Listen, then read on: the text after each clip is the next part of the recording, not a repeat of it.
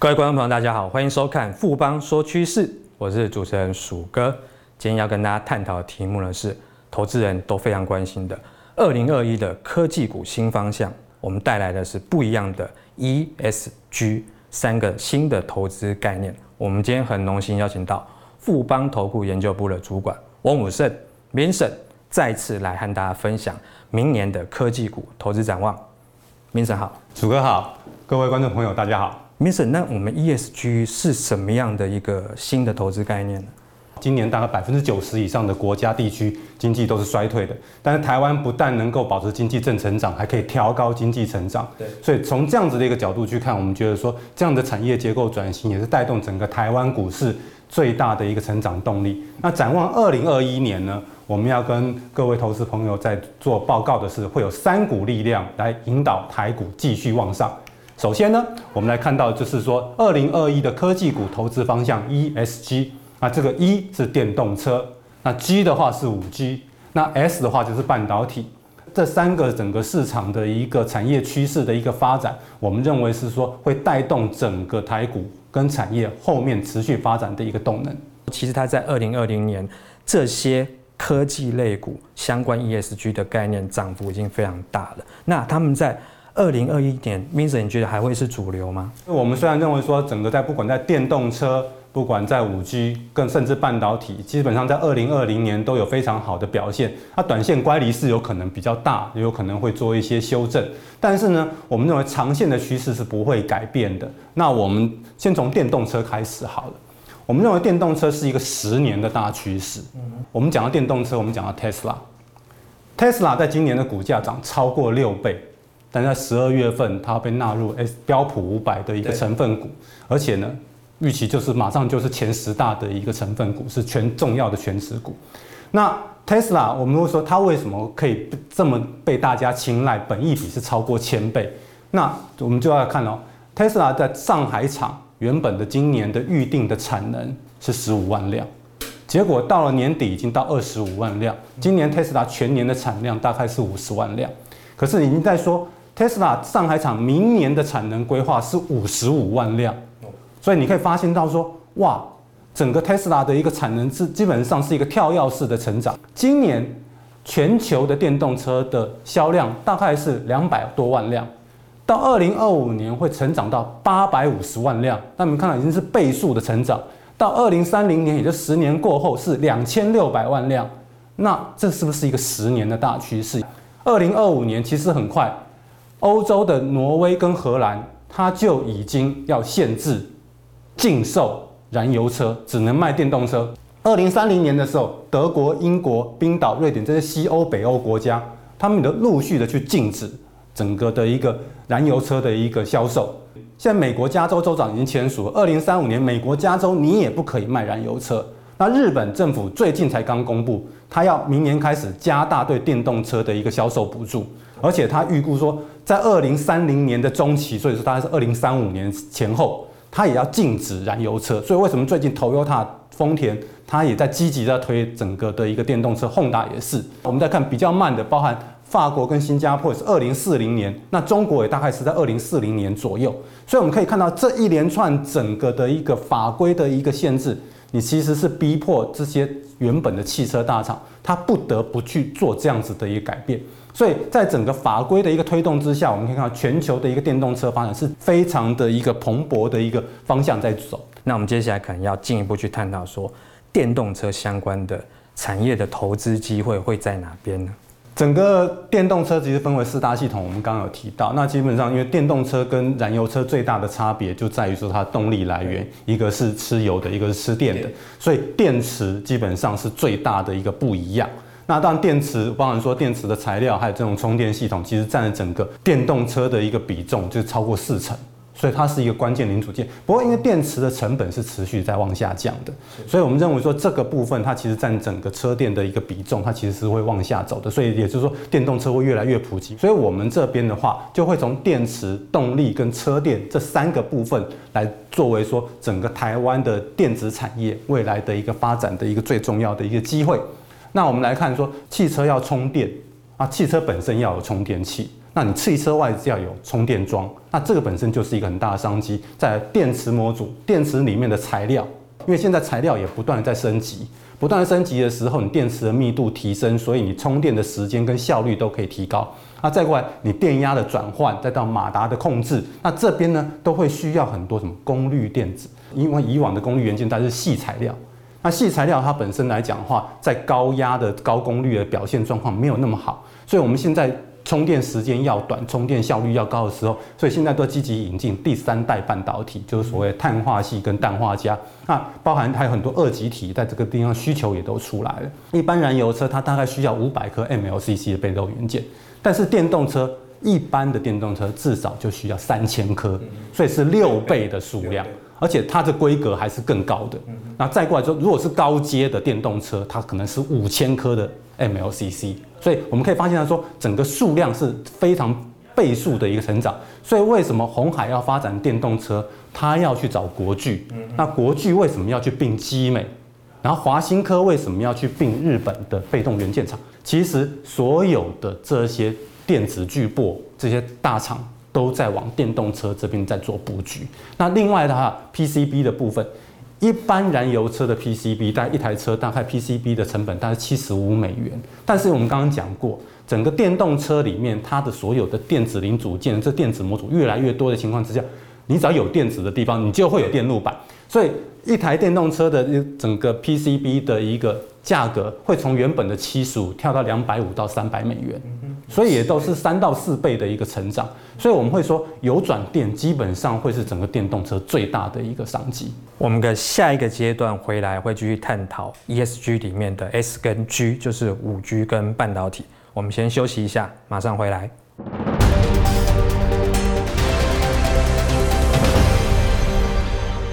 欢迎回到富邦说趋势。我们第二个阶段呢，要跟大家谈的是 ESG 里面的 S 跟 G。那大家都知道说。五 G 其实这两年非常热闹，而且是全球的非常关注的话题。那究竟在五 G 这一块产业的话，我们富邦这边看到什么样的投资机会？基本上五 G 有三大功能，第一个是在高速宽频。所谓高速宽频，就是说我们现在用的手机，那连上五 G 之后，它可以有十倍速的这样快速的高速宽频这样子的一个接受影像或处理资料的一些能力。那这个部分，其实我们现在刚购入五 G 手机的，其实你会发现到说，好像还没有那么明显，因为基地台的部件还不够多。其实今年受到两件事情的影响，第一个新冠疫情的一个影响，对，第二个美国制裁华为，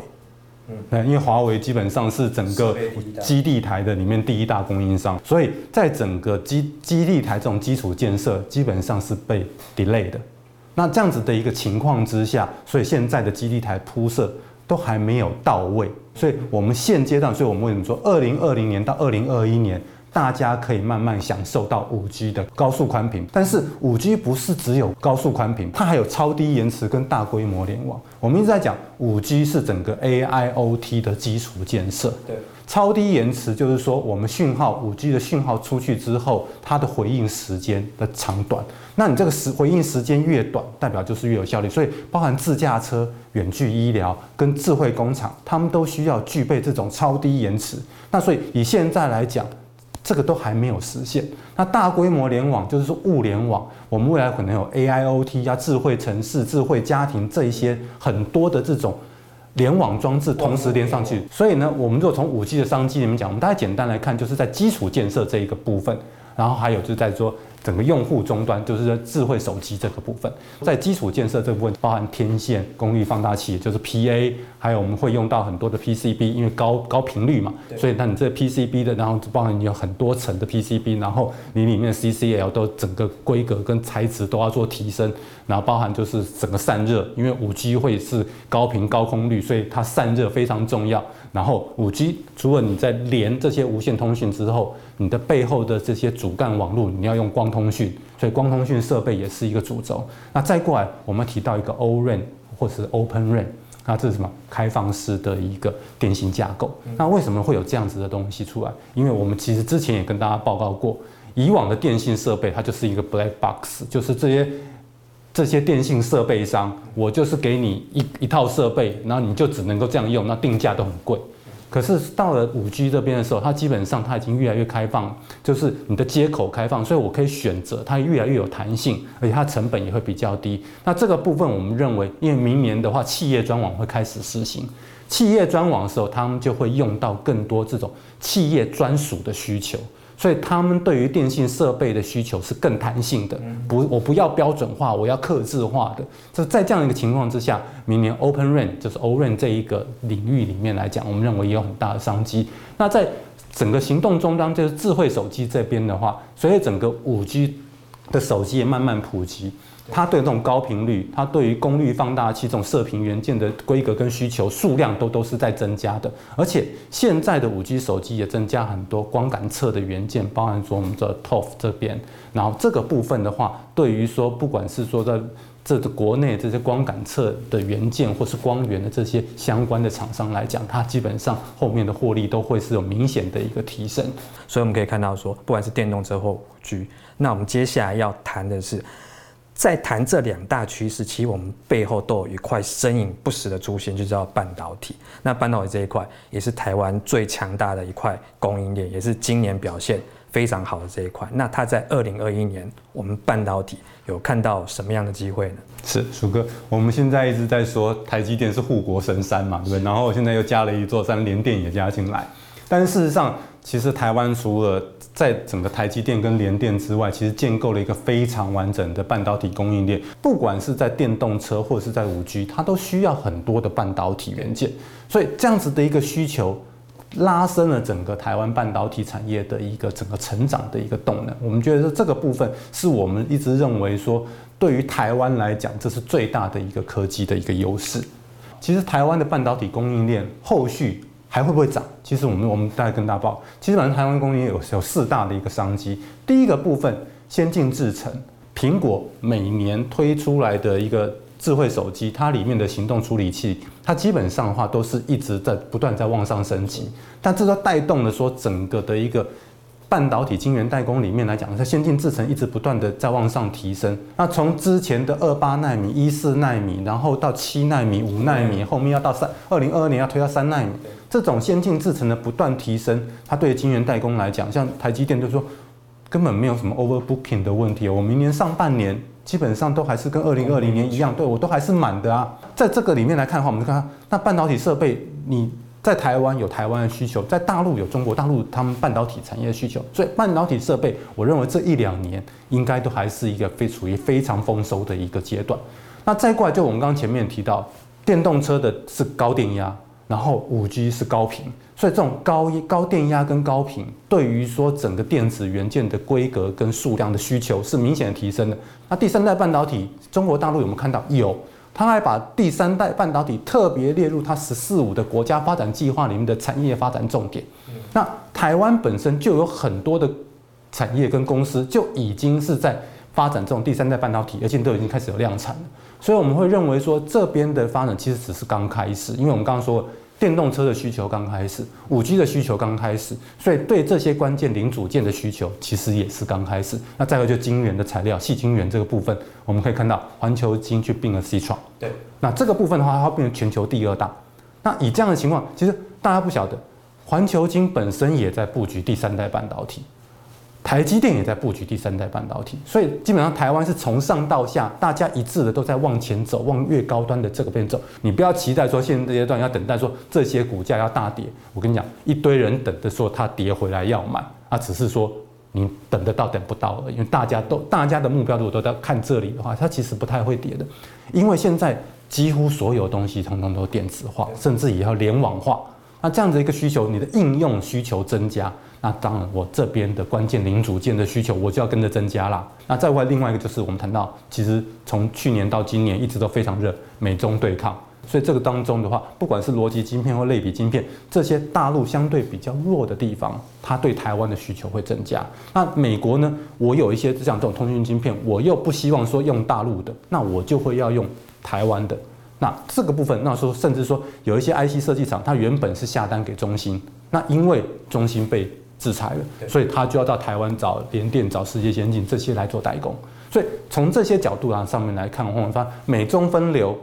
其实会一直影响市场，但是对台湾的产业来讲，基本上是。美中分流，我吃美国的商机，我也要吃中国的商机。所以在这样子的一个情况，这四大的一个商机，我觉得还是会支撑说整个台湾半导体在未来这一两年里面，它整个产业趋势还是持续的看好。最后，我们要请 Vincent 来谈一下，说我们谈到的 ESG 这三大块题材里面，有哪些产业或是指标的个股是投资人值得留意的呢？今年基本上是一个。可以说鸡犬升天，大家通通都涨的一个情况。可是我觉得明年整体来看的话，我觉得是肋骨轮动。那为什么是肋骨轮动？因为涨多了要休息，要做换手，筹码要换手。所以以这样来看的话，我们认为说这些 ESG 这边的阵容，包括电动车里面，包括我们刚刚一再强调的功率元件的部分，然后电池材料的部分，然后还有像充电器跟电源这部分，像台达电跟茂联这些都已经是 Tesla 本身的一个。供应链里面的一些标的，那被动元件我们刚刚提到的，像国巨跟华新科，它布局都已经相当的一个积极，而且特别是他们都并购了国国外的国际的大厂，所以也因为这样就很顺势的就切入了整个。国际的电动车的一个供应链，那因为我们都知道，原本这些老车厂的供应链你是很难打进，那封闭性很高。那随着说电动车的一个兴起之后，那这些我们又并了国这些国际大厂，这这就顺理成章，你就成为它的一个电动车的供应链。所以我们会认为说，整体来看的话，电动车这些族群，那整个随着它需求起的一个起来，大家可以观察它的一个营收跟业绩的一个表现。只要它营收业绩是持续在往上走，我觉得它的股价就不会太急。寂寞。那另外的话，在五 G 的部分的话，那这个部分的话也是一样。基本上我们看它的肋骨轮动是是有一个 tempo 在的。那之前涨多了，其实基本上在今年下半年有一些肋骨就已经在休息了。但可是休息到最近到年底了，一些之前涨多的开始五 G 肋骨开始回的时候，这些。前面休息的又又开始在走了，所以包含像 CCL 最近在转强，然后包含 PCB 啊，之前可能涨多，那最近可能就有一些步调上的分歧。那光通讯的部分，联雅跟重大这部分，我们认为它明年的业绩也都还是持续看好的。最后回到半导体的部分，联发科当然明年都还是持续看好。那包含它 IC 设像瑞昱跟祥硕这这些的，明年整个产业的需求都还是很持续的一个看望。那晶圆代工里面，我们再看哦。传统的这些先进制程这部分还是以台积电马首是瞻。那我们要特别强调，就第三代半导体里面，基本上全世界最大的氮化那个生化镓代工厂是文茂。那我觉得，那这个部分来讲，那文茂也开始在切入氮化镓这一个部分。那所以我会觉得说，这种晶圆代工里面，包括台积电跟文茂这个部分后面的一个成长趋势。我就觉得你又有五 G 的这种光感测或是光发射这个部分，然后又有说整个电动车这边的高功率的题材，我觉得这个部分它基本上后面大家整个这个成长的需求是会。那矽晶圆我们刚刚讲过，环球晶的部分，那像合金这个部分基本上也是都有一些琢磨，我觉得这个部分都可以去注意。那封测部分，日月光那就不用讲了，这个龙头厂商，那包含像晶圆店这个部分，我觉得都觉得。它都会随着整个产业的一个往上的趋势来做表现。那至于设备产业的话，半导体设备产业包含金鼎、智茂跟宏硕，我觉得这些标的，因为他们会有个别的接单的一个那个节奏出来，所以我觉得这个部分我们长期趋势是看好。那当然大家就看它的整个业绩表现，然后来做一些布局。那最后加一个小彩蛋哈，就是说 ESG 之外，我们发现到不管电动车、五 G 还是半导体。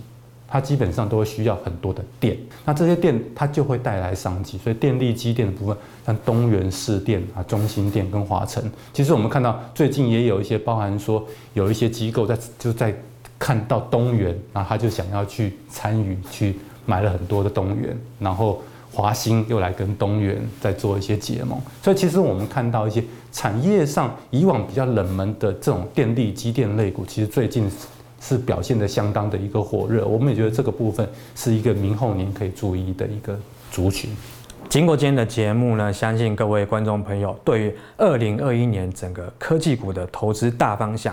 应该都有更清楚的认识了。我们也非常谢谢今天富邦投顾研究部的主管翁武胜 Vincent 来到我们的节目，谢谢 Vincent，谢谢鼠哥，也谢谢各位观众朋友。